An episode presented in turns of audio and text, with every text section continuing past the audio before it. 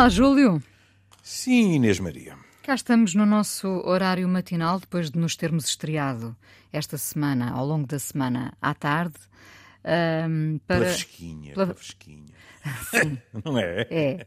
É. Um... Só falta a ramada. Gostamos muito deste, deste encontro uh, ao domingo em que temos a possibilidade uh, de olharmos para um assunto, uma canção, um poema, enfim, uma notícia aparentemente sem importância um, e falar dela com diversas leituras, com, não sei, com às vezes com novos ângulos também.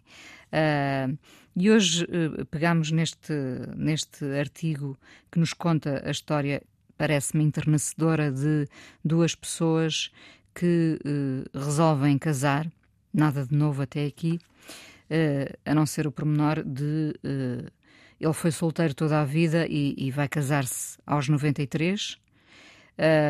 ela tem 83 anos e, e, vão casar no próximo dia 15 de outubro. Isso é que eu não lhes perdoo. 15 de outubro, Sim. por ser o seu aniversário? O meu aniversário é 16. 16, pois. Esperavam 24 horas. Ah, queria, é? queria ao mesmo tempo ah, mas não é. assinalar, pois. Eh, mas assim é, é melhor que dá-me tempo de ir ao casamento deles e depois voltar para festejar com a família. Isso, isso. É. Bom, eu não sei se concorda que a história é entrenecedora, pensando neste é. homem que viu as suas oportunidades amorosas, se lhe podemos chamar assim, a serem sucessivamente. Uh, uh, adiadas, uh, terminadas por azares. E depois temos esta. Sim, uma delas, uma delas não foi propriamente azar, não é? A, a rapariguinha disse-lhe que tinha um, um, outro homem à espera dela na cidade sim. e foi-se embora. Sim. É? Uh, no caso desta mulher, é muito curioso porque os filhos, esta mulher que tem 83 anos, os filhos dizem que ela está uh, na verdadeira vertigem de um amor novo e, portanto, também estão entusiasmados a acompanhar uh, a vida destes dois. Destes dois que, atenção, apesar de, de, das idades e, e de já se conhecerem há muito tempo, eh, aqui podemos mesmo falar em, em muito tempo, uh, só vão viver juntos quando uh, se casarem. Não há cá promiscuidades Bom. prévias, não é? Bom, mas aí também há outra maneira de ver a questão, que é dizer, atendendo à geração a que pertencem, é? isso pode fazer algum sentido. Eles não são do tempo do hot bedding, não? Não, não são. Não são desse, desse, desse, dessa sua maroteira, porque já por duas ou três vezes a Inês deu a entender que aquilo não era só por dificuldades económicas que Eu, se partilhava uma cama. Com, Mas, este, com este tom sério e apenas lembrando que um pezinho pode acidentalmente tocar no outro pezinho. Isso é verdade, isso é verdade. Sabe-se lá para onde é que andam os nossos pés, não é? Quem, quem, nunca tocou num pezinho alheio que ponha o pé de fora já. Quem, nunca, quem nunca pisou. exato, exato. Bom, mas uh, depois há aqui um aspecto, eles não, não se conheceram anteontem, não é? Eles frequentavam uh, círculos uh, comuns. E há aqui um aspecto que merece alguma consideração que é, ele nunca se casou, e há cerca de um ano estava sentado no sofá e teve uma epifania, porque, vou citá-lo, apercebi-me que não tinha ninguém a quem telefonar e que me sentia só, não meramente sozinho, mas só. Bom, vai daí o que é que acontece? Eu vou telefonar à minha amiga Mary Elkind. A Mary estava na mesma situação. E ele disse: E porquê é que eu não a convido para sair? E convidou. E ela, que inclusivamente ele tinha conhecido no casamento da sua irmã em 1959. Veja, aos anos. Hum? E tinham-se encontrado algumas vezes, pronto, em festas, mas não chegaram a ter um romance. E então, ele disse: Estou numa idade, e garanto-lhe que eu próprio já vou sentindo isto. Estou numa idade uh, em que já tenho muito poucos amigos, quase todos já morreram. Uma pessoa começa a sentir isto. E é, é triste, triste, triste. Pronto. E então. São pessoas a quem já não se pode ligar. É, é. Pessoas, coisas, restaurantes. É, é mesmo muito triste, posso-lhe posso -lhe garantir. Pronto. Agora, não sei como será aos 93, mas as coisas aumentam, não é? Ele convida Mary, gostarias de sair para tomar um café e almoçarmos juntos? Ela olhou para mim com olhos assustados e depois disse sim. Em vez disso, foram um espetáculo de dança irlandesa, mas uh, deram as mãos por breves instantes. Uma delícia. Não é por acaso que os filhos dela dizem que ela está como uma adolescente. É? E ambos pensámos que era uma sensação muito agradável. E em relação aos filhos dela, eu gostaria de salientar que é muito bom quando a reação é desta forma. Porque nem sempre é. Tem razão. Sobretudo com as mãezinhas. Uh, de vez em... diga, diga, não, não, lembrei-me agora de repente, até porque revi há pouquíssimo tempo, pela vigésima vez, talvez, as pontes de Madison County, ah. e, e, como se lembrará, os filhos, quando começam. Nós parece que negamos sempre uh, uh, qualquer vida para além daquela que conhecemos a, às nossas mães, não é? E hum. quando aqueles filhos descobrem uh, o que aquela mãe deixou relatado, no início ficam muito chocados, não é? Ficam Exato. até com alguma agressividade, como é que ela foi capaz uh, de viver isto.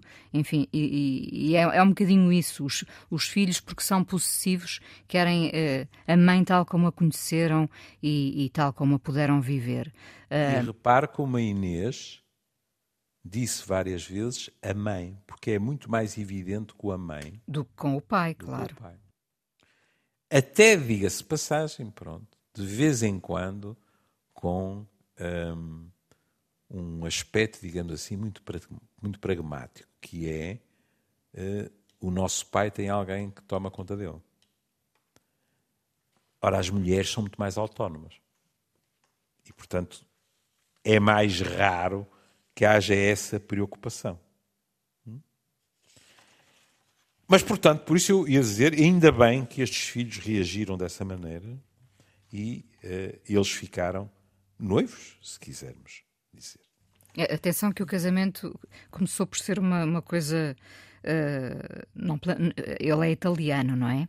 Não, não planearam um, um, grande casamento uh, italiano, mas agora, uh, e agora, enfim, que a notícia está a circular por todo o mundo, imaginam onde isto Já vão em 90, é? em 90. Já iam em, em 90 na, na, lista, 90 ia convidados, subir, é? ia subir. Mas o, o, que é, o que é verdadeiramente delicioso é uh, este homem pontesano dizer que só se casa uma vez, o, o, que, no caso dele, realmente só se casa uma vez. Há probabilidade, não Há sabemos. Não sabemos, tem 93 anos. A probabilidade aumenta. E, e é a primeira vez que vai casar, não é? Sim, sim. E aqui há aspectos curiosos. Porque veja, ela é uma antiga bailarina uh, profissional do Radio City Musical. Isso trouxe-me trouxe-me recordações e que se tinha contentado em passar os anos eh, que lhe restavam a jogar canasta, a velha canasta, quanta canasta eu joguei, é? e a acompanhar as aventuras dos seus três filhos e quatro netos. E agora veja a frase. Os meus dias eram ocupados com os amigos e a família, mas descobri que as minhas noites podiam ser muito solitárias. Ou seja, se reparar, e porque ele não tinha uma família como ela, ela tinha muito mais uma estrutura social do que ele. E depois a marota vai dizer uma coisa engraçada, vai dizer que admite que ao longo dos anos pensou nele. Sim. Vou citar. Na verdade, tinha-me questionado sobre o jogo de vez em quando ele tinha estado presente no meu casamento e víamos sempre nos batizados nas festas de Natal. Cheguei a perguntar algumas vezes, a perguntar-me algumas vezes, como teria sido a vida se tivesse casado com ele. Eu cheguei aqui e disse: Isto é que é franqueza. Ela, no casamento dela, perguntou-se a si mesma como é que seria a vida dela se casasse com este e não com o, com o ex-marido? Não. Penso que foi mais ao longo dos encontros que depois foram tendo. E então, ele perguntou: Achas que nos devíamos casar? E ela respondeu: Isto é uma delícia de senso de humor. Por que não? Vamos fazer isso. A pessoa imagina, let's do it. Não? E acrescentou: Na nossa idade, se vamos fazer isto, é melhor fazê-lo rapidamente. Ou seja, estarmos a meter-nos num namoro de 7 ou 8 anos é tentar o acaso, Deus e o diabo. Portanto, se casamos, então casamos já. E ele, por isso, lá diz, não é? Só se casa uma vez. Este é um casamento que vai durar toda a minha vida. Não é garantido, mas pode muito bem ser que seja assim. Há uma, há uma coisa muito curiosa que ele diz, ainda a propósito da, da, da tal relação Uh, enfim, porque ele esteve eh, perto de se casar, não é? A, a tal uhum. jovem uh, com quem namorou, mas que depois tinha outra pessoa. Ele diz: Estive sempre no sítio errado à hora certa. Uhum.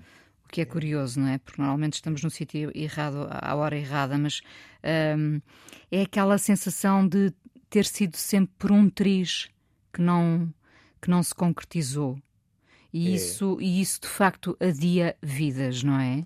Adia. De tal maneira que a notícia termina dizendo que uma coisa sempre lhe escapou, uma relação duradoura.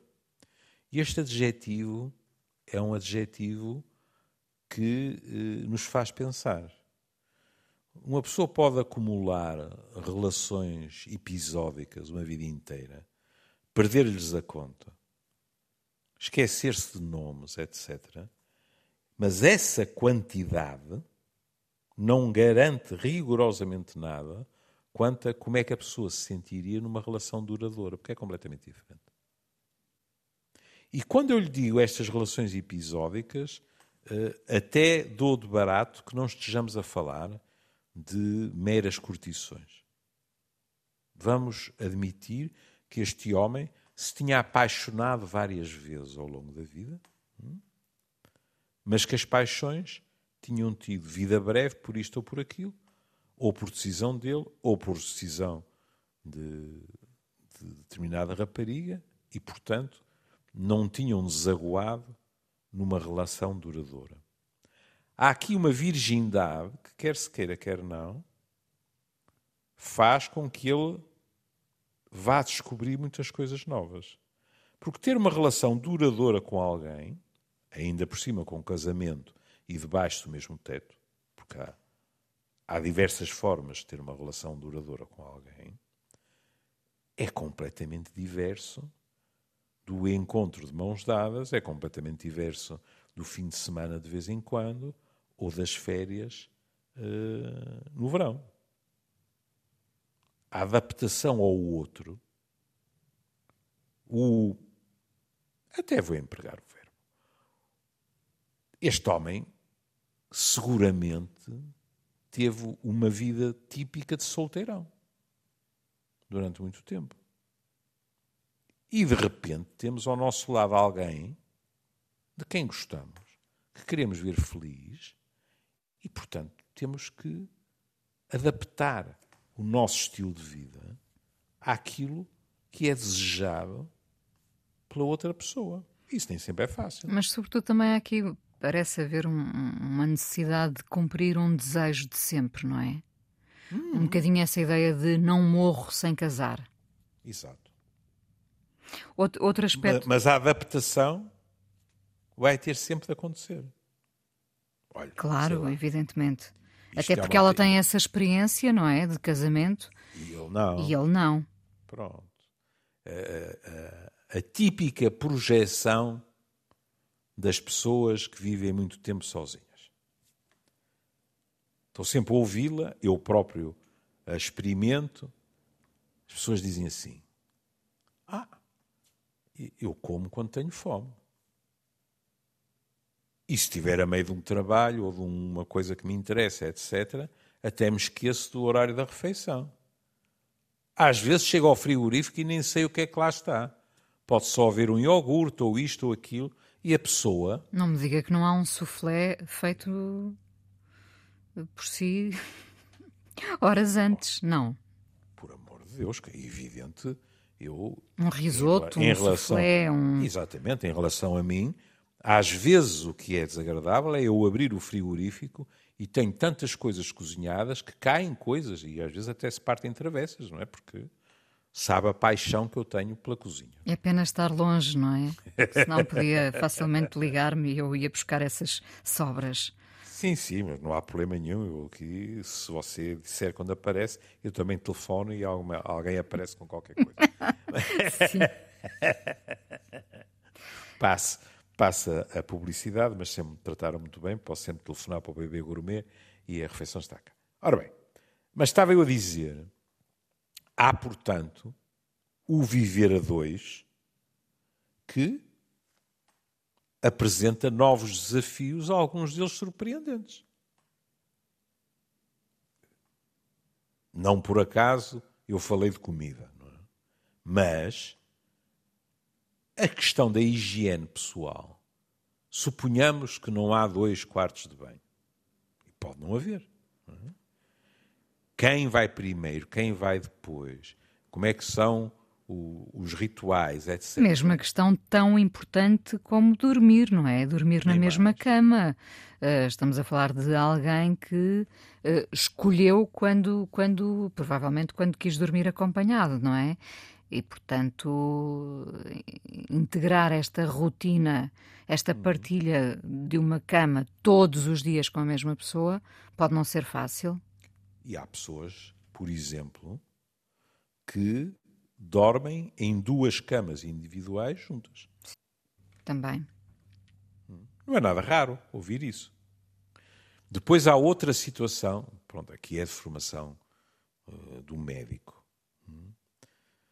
que uh, talvez as pessoas não se apercebam, mas é cada vez mais frequente, que é uh, as pessoas que sofrem da apneia do sono, como é evidente, com muita frequência acordam o parceiro ou a parceira. E não é raro nós ouvirmos pessoas que foram consultar colegas meus especialistas na área do sono e que ou trataram com perda de peso, enfim, conforme as indicações que tinham, ou passaram a utilizar o célebre aparelho, que cada vez mais pessoas utilizam, Porquê? Porque o outro se queixou e disse assim: é impossível. Como há quem tenha passado a dormir no quarto de hóspedes, para não incomodar. Porque achou que era a solução que mais lhe agradava. E isso não afeta a relação. E isso não afeta a relação. Aliás, seja, afetava mais o facto de dormirem ambos na mesma sonar, cama, não é? Sim. sonar, por exemplo, não é? se uma pessoa não dorme. Não é? Ou seja, a intimidade coloca desafios. Eh, a minha geração ainda foi muito educada. Assim que ouvia a palavra intimidade, pensava: pronto, depois o sexo, a intimidade é muito mais do que o sexo. A intimidade joga-se em pequenos pormenores que, se não lidados como devem ser, podem envenenar uma relação com a maior das facilidades. Porque as pessoas estão-se, no fundo, também a conhecer. E pode haver, Passam... e pode haver grandes choques, não é? Pode, pode, aos mais diversos níveis. As pessoas estão-se a conhecer, passam a viver juntos. E isso, devo-lhe dizer, eu não resisti, quando li isto, a, a, tomar uma nota, para não me esquecer, com esta cabeça de alho xoxo, de uh, uma partilha que, que eu vi no Facebook, uma daquelas em que eu ponho imediatamente like, que se calhar também já viu, que é uma coisa com o Snoopy, em que eles estão os dois virados para um lago, num, num ancoradouro, e uh, ele diz para o Snoopy: Nós só vivemos uma vez, Snoopy. E o Snoopy responde: Não, nós só morremos uma vez. Uhum. Nós vivemos todos os dias. É uma delícia. É mesmo uma delícia. Todos nós estamos habituados à frase: só se morre uma vez. Embora os antigos, sobretudo, diziam: aqueles que têm medo da morte morrem todos os dias. Hum? Pronto. Mas esta resposta é uma delícia, que é não, não. Nós morremos uma vez. E, portanto, aquilo em que nos devemos concentrar é viver e bem todos os dias da nossa vida, na medida do possível. Achei uma perfeita delícia. E estas e pessoas, ah, sim. sim. e estas pessoas sim. acabaram por escolher uh, numa altura de maior tranquilidade na vida de ambos, escolheram viver um bocadinho mais intensamente, não é? Sim. Pela descrição, pese embora ela ter se interrogado ao longo da vida como é que teria sido casar com ele, o que significa que ela lhe achava piada. É a única explicação. Mas pela descrição, e por ela dizer só à noite é que me sentia um bocado só, ela continuaria uh, no estatuto em que tem vivido com relativa bonomia, com relativa facilidade. Ele é que foi ficando cada vez mais isolado, os amigos, etc. É? E a situação foi se tornando cada vez menos suportável. E aí o que temos que reconhecer é que, se calhar, muitos de nós, com a idade que ele tem, olha, éramos capazes de nos afundar num estado depressivo, e aqui, mais uma vez, a deformação profissional, estado depressivo esse que não é normal lá porque se tem 80 ou 90 anos. É um erro técnico. Claro, claro. Hum? Importante hum? sublinhar isso. É importante sublinhar isso. E ele tomou medidas, disse: Espera aí. E se eu a convidasse para sair? E depois subiu um degrau e disse: E porquê é que não nos casamos? Outro apontamento humorístico, se me permite aqui, uhum. porque me lembrei de, bom, eh, sobretudo nas relações uh, heterossexuais. Uh, há este mito, as mulheres uh, desconfiam sempre de um homem que, se está solteiro a determinada idade, é porque esconde qualquer coisa. Há qualquer coisa de errado ah. nele, não é? Se ele está solteiro ainda com esta idade. Ora, Quantas vezes eu ouvi isso? Ouviu e se calhar continua a ouvir, não, não faço Sim, a mínima ideia. Ouço Sim. menos, mas às vezes ouvi isso. Normalmente havia, havia duas hipóteses é?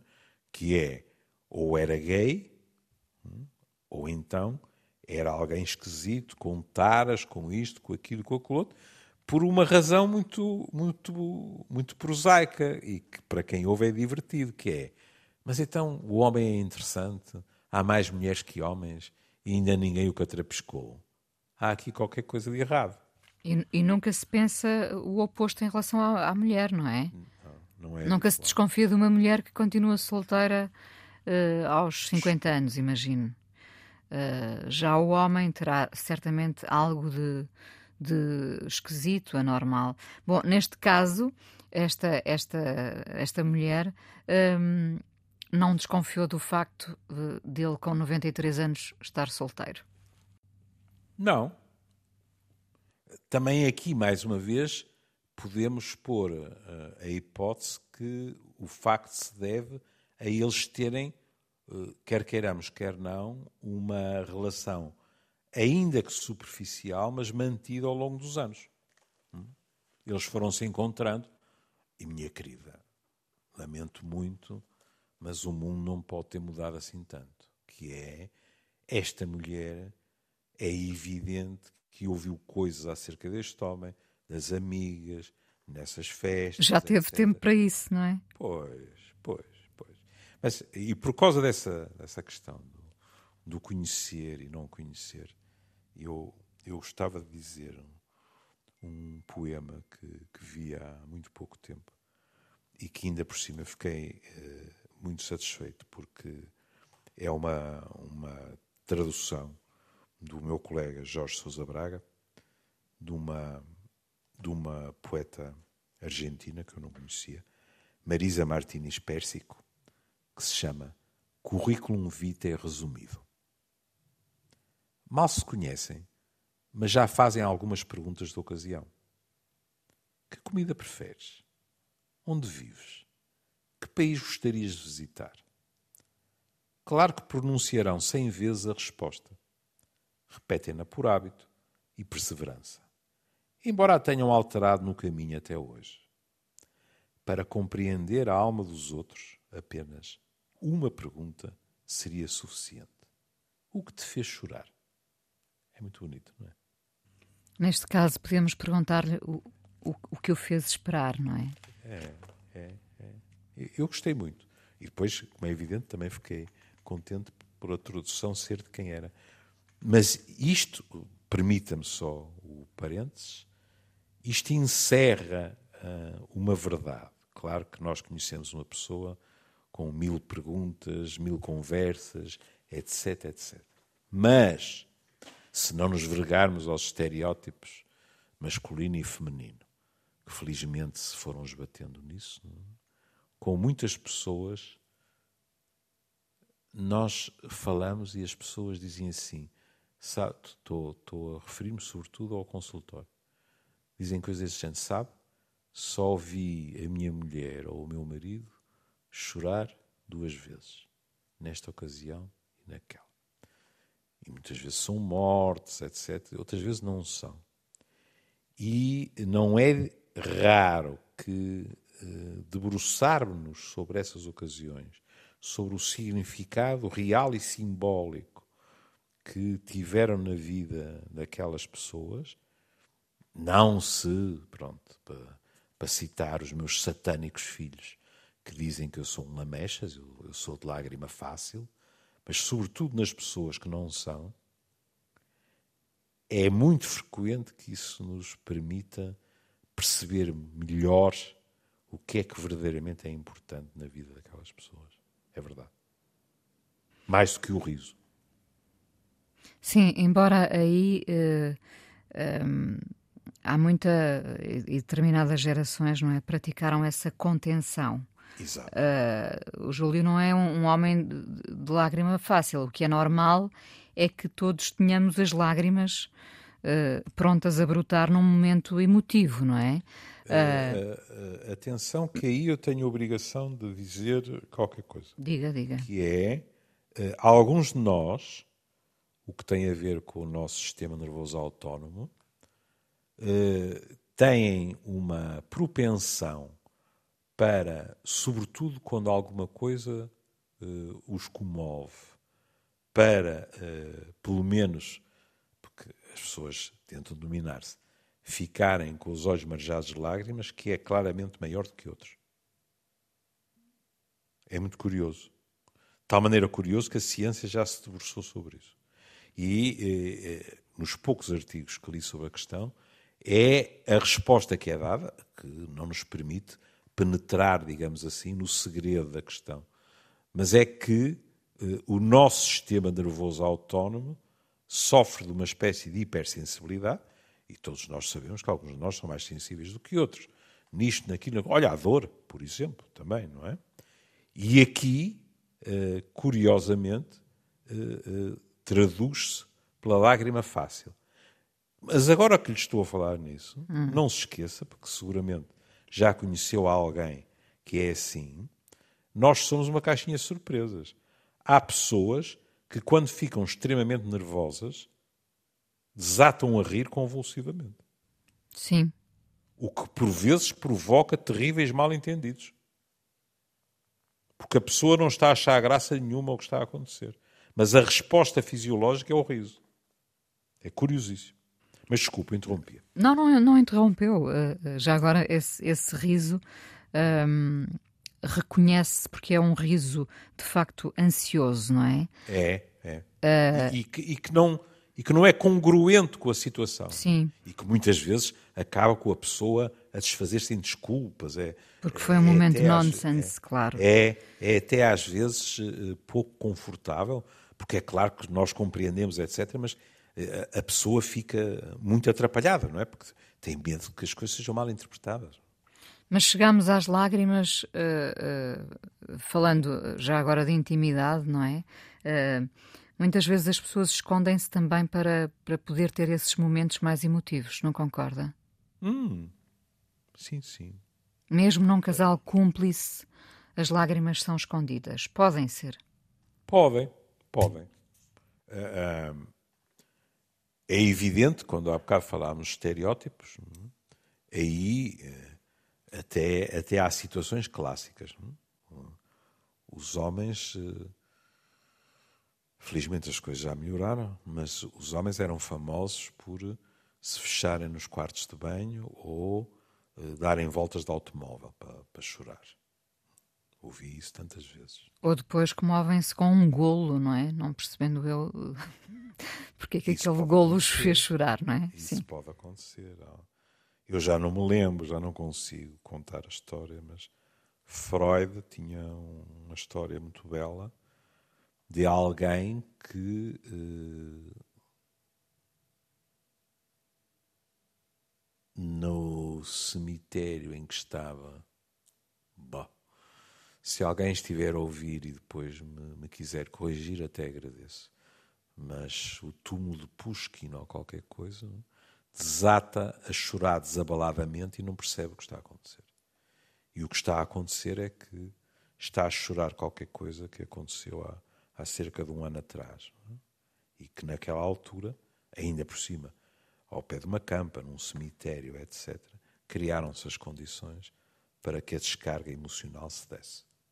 Não é tão raro como isso, sabe? São essas lágrimas com retroativos? É. Sabe porquê é que eu digo não é tão raro como isso? Porque ao longo de quase 50 anos de, de profissão, eu ouvi pessoas que chegaram e que me disseram, por exemplo, sabe que estive uh, num determinado velório e de repente tive uma crise de choro que não consegui controlar. E há pessoas que até me chegaram a dizer o seguinte, e, e até me vim embora porque não me senti bem comigo mesmo ou comigo mesma, porque a relação que eu tinha com a pessoa não justificava uma cena daquelas e eu senti-me quase hipócrita ou exibicionista ou qualquer coisa. Mas às vezes estamos a chorar dores antigas. Exato. E o contexto entra precipita, assim, precipita essa catarse, não é? É verdade. Bom, de volta. Enquanto, enquanto outros estão no canto a contar anedotas e a discutir futebol. Sim, também acontece. Nos velórios há de tudo. Há de tudo, é verdade. Um, voltando aos nossos amigos uh, que estão uh, a um mês de, de, do casamento e nós, e nós com esta publicidade toda, claro que gostávamos de estar num casamento italiano, não é? À italiana. Um, enfim, uh, só desejamos que, que possam ser felizes para sempre esse sempre é o enquanto durar, não é? Uh, de qualquer maneira, sublinho esta, esta ternura uh, que se percebe no encontro de duas pessoas. Não vou dizer, isto podia ser uh, muito romântico e ele até dizer, aproveitar o momento para dizer: Eu estive a vida toda à tua espera. É. Mas não, mas, mas não, há não. uma honestidade aqui também que me convence. Uh, as coisas uh, encaminharam-se para isto, uh, mas ninguém ficou à espera de ninguém, não é? É. E, e, e, a Inês utilizou uma palavra que é importante, pelo menos para mim é, é importante uh, não, não despir em absoluto de erotismo. Foi ternura. É que às vezes nós empregamos a palavra num sentido que é assim, pronto, há o erotismo, que é fixe, etc, etc, e depois há outra coisa que é nós sermos meiguinhos um com o outro, tratarmos-nos bem, uh, dar a mão um ao outro, ponto final. Mas uma coisa não tem nada a ver com a outra, e não é verdade. Sobretudo, já sei que, sobretudo nós homens, temos uma versão cínica, que é dizer, pois, pois, a idade vai pesando, que remédio? Uh, não foi isso que eu ouvi ao longo destes anos todos uh, no consultório. Primeiro, e eu gosto sempre de dizer isto, porque acho que é importante dizê-lo para as pessoas e porque, como sabe, eu sou um seu aluno exemplar, acho que é importante eu ouvi-lo para ter uma visão otimista do meu envelhecimento. Eu farto-me de ouvir pessoas idosas que mantêm uma vida erótica muito satisfatória. Eu, eu ia lhe perguntar justamente se eh, ainda se vislumbra esse erotismo ah, com sim, sim. 93 e 83 anos. Estes dois não sei. Estou a dizer aqueles Mas é possível. É, é possível. Se, agora, pergunta-me, com a mesma frequência que casais mais novos, eu podia fugir com o rabo à seringa e dizer, mas eu às vezes ouço casais mais novos que têm relações sexuais duas vezes por ano. É verdade, mas não interessa. É óbvio que a frequência, em geral, vai diminuindo. Não é obrigatório, mas vai diminuindo. Também devo dizer que às vezes a gratificação não diminui nada. Pelo contrário, aumenta porque há menos tabus, há uma intimidade maior, etc. Mas é bom que tenhamos a noção que esta ternura, este cuidar do outro, o afago, a festa no cabelo, o beijo, etc., tudo isto é sexualidade. Ou, se quiserem, tirem o dado e, e, e digam tudo isto é sexo também. Nós às vezes temos uma visão, e, e eu estou a meter-me no mesmo barco, às vezes temos uma visão muito pobre do que é o sexo. O sexo uh, como penetração apenas, é, quase. Praticamente. E, e, quando falamos nesse toque de mãos, nesse beijo, uhum. tudo isso é sexo. É, é. Tudo isso é, é profundamente erotizável. Uhum. E, e também não é por acaso que, com muita frequência, os casais me e a todos os meus colegas referem que levaram bastante tempo nas relações até partilhar uma outra coisa, não é só o toque, é partilhar os seus imaginários eróticos. Porque é um terreno que se conquista. E precisa, é um se conquista, e é, precisa é de tempo. muita confiança Sim, no claro, outro. Claro. As pessoas às vezes têm medo de ser ridículas. As pessoas às vezes têm medo que o outro fique chocado com determinada fantasia. Com as suas fantasias, claro. Aí está. Claro. Aí está. Bom, Júlio, resta-nos desejar todas as felicidades a este Joseph e esta Mary, uh, com 93 e 83 anos, uh, que tenham um grande casamento, que tenham saúde uh, e, e, que sejam, claro, felizes. tínhamos combinado falar aqui já agora do regresso dos Rolling Stones e eu decidi juntar tudo porque ah. este casal de que aqui falámos eh, casará, como tudo indica, a 15 de outubro e dia 20 de outubro sai o novo álbum dos Rolling Stones. O Jagger fez 80, não foi? 80, sim. E, eh, bom, temos que nos lembrar que, que eles estão no ativo há 60 anos, uh, que nos merecem todo o respeito, que são um exemplo muito vivo do que é o rock and roll. Uh, bom, rock and roll que a dada altura passou a ter uh, muitos mais cuidados, um rock and roll muito mais elegante, tem que ser, não é? Para se manterem em cima do palco aos 80 não é fácil. E, e portanto. Eu, eu devo-lhe confessar que eu não fazia nem um quinto do que faz o Jäger. Pois, mas o pai do homem tem uma forma física assustadora. Pois tem, pois tem. E portanto, olha, não são, são dois temas que juntamos aqui. Então, há uma coisa então que, que lhe vou rapidamente juntar. Como sabe, eh, eu estive em peregrinação em Liverpool. E o senhor, o Ian, do táxi que, que me serviu de Cicerone a mim e ao João, eh, para além de nos ter proporcionado uma tarde agradabilíssima, nos ter mostrado tudo e mais alguma coisa, até estivemos recolhidos ao pé do, ao pé da, do túmulo de Eleanor Rigby, mas o homem disse algo de um profundo bom senso. Porque às tantas discutiu-se isso. Falou-se que McCartney vai eh, voltar agora às digressões na Austrália, no Brasil, no México. Também participa neste, neste disco.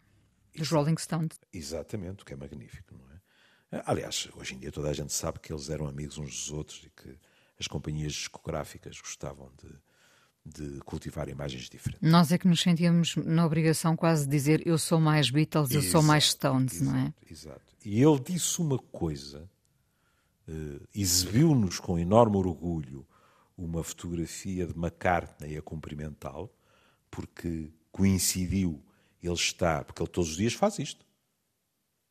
Levar pessoas para os, para os lugares sagrados, não é? E uma vez uh, McCartney estava em Liverpool a preparar aquele documentário com, com o James Corden, não é? O americano. Sim. Aquela coisa de, de passarem um dia juntos e tal. E eu fiquei um bocado amoado, como é evidente. Olha, eu, ingênuo aos 73 anos, e ele disse: Olha, ali é o pub em que há aquela cena que o McCartney aparece surpresa para tocar para quem está no pub e tal. Sei, sei, eu vi e tal. Ele disse: passaram o dia anterior todo a ensaiar. A CBS ensaiou aquilo tudo. É pá, que melão. E depois o meu filho olhou para mim e disse: Mas tu achavas que aquilo era assim? E eu, enfim. Quis acreditar que sim. Eu gostava que tivesse sido assim. Mas ele disse uma coisa extraordinária. Porque falou-se na idade de McCarthy. McCarthy penso que está com 81, Ringo, pai, com 83. E o homem disse assim: De vez em quando há quem diga: Ah, mas porquê é que ele ainda anda em turnê e a gravar discos, etc. E pôs um ar solene e disse: Eu, pessoalmente, estou convencido. Tirem-lhe a guitarra das mãos e não o deixem tocar, e em seis meses ele está morto. Isto é importante. Claro, no fundo está a falar da maior paixão dele, não é? Aí está. Não havendo entraves vivo. físicos ou psicológicos, o que é que tem o, o número no cartão de cidadão? Porque é que há de ter o direito de nos impedir de fazermos o que nos dá gozo? Ninguém vai pensar que ele anda a fazer aquilo porque precisa de umas libras. Não. O homem é podre não. de rico. Portanto, uh, aos 80, 90, aos 100, podemos casar, podemos continuar a estar uh, num palco. Ou podemos subir a cena, claro. Podemos fazer um dia, podemos continuar a fazer música e, e vamos ouvir então os Rolling Stones com o novo single Angry. Júlio, nós voltamos amanhã à tarde. Pela tardinha. Isso. Um beijinho. beijinho, querida.